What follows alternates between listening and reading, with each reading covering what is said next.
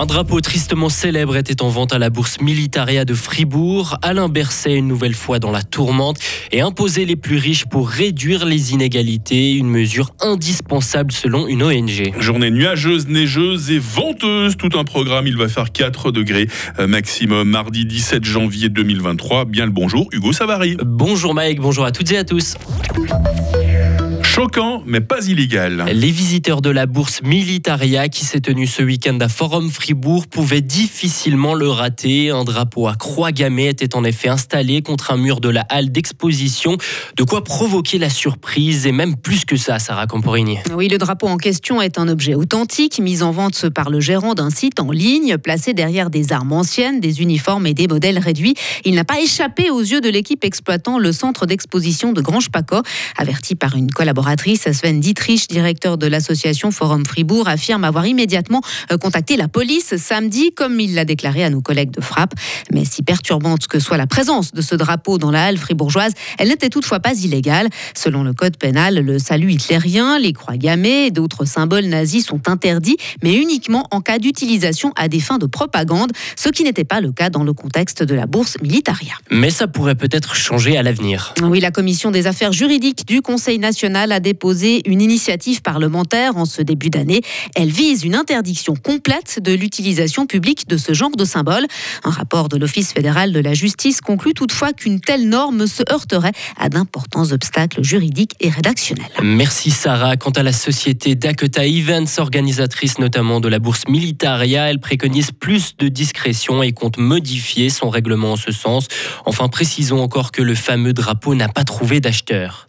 L'agglomération de Fribourg sera plus petite, décision prise par le Conseil d'État. L'agglo comptera 22 communes au total, mais ne figureront pas celles du Giblou ou encore du Mouret. En revanche, l'agglomération de Bulle restera à 9 communes comme prévu.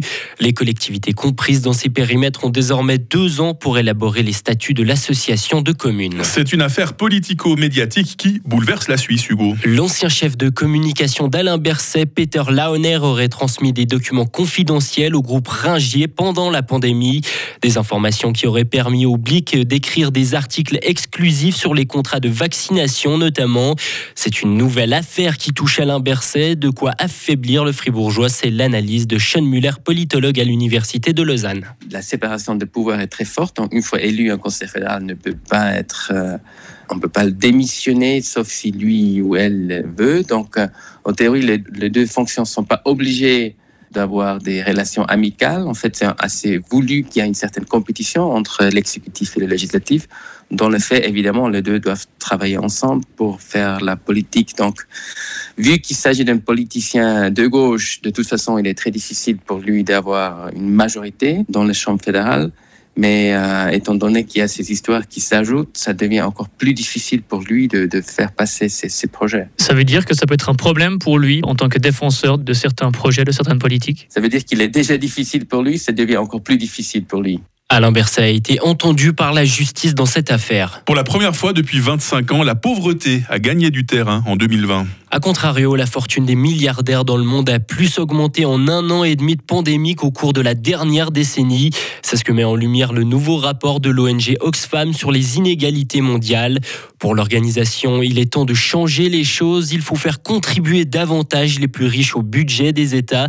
Une revendication soutenue par l'ONG Solidar Suisse. Sylvie Kipfer est sa porte-parole. Il s'agit donc de taxer de manière plus honnête euh, les plus riches de la planète, avec un objectif, c'est-à-dire de réduire de moitié le nombre de milliardaires et leur richesse d'ici à 2030 en augmentant l'impôt sur la fortune pour les 1% les plus riches du monde. En Suisse, si on commence à taxer euh, les plus riches, donc on arriverait à euh, générer des milliards qui pourraient être investis ensuite dans euh, les domaines de la santé, de l'éducation et qui pourraient permettre aussi de soutenir la coopération au développement et de soutenir justement les conséquences du changement climatique et d'aider les personnes qui sont face à de grandes inégalités actuellement.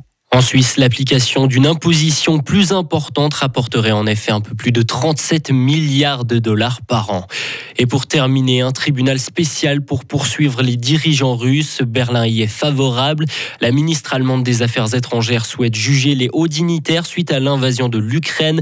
Déclaration faite à La Haye alors que Moscou fait face à de nouvelles accusations de crimes de guerre pour une frappe à Dnipro en Ukraine. Hugo Savary nous informe toutes les 30 minutes sur Radio Fribourg. Retrouvez toute l'info sur frappe et frappe.ca.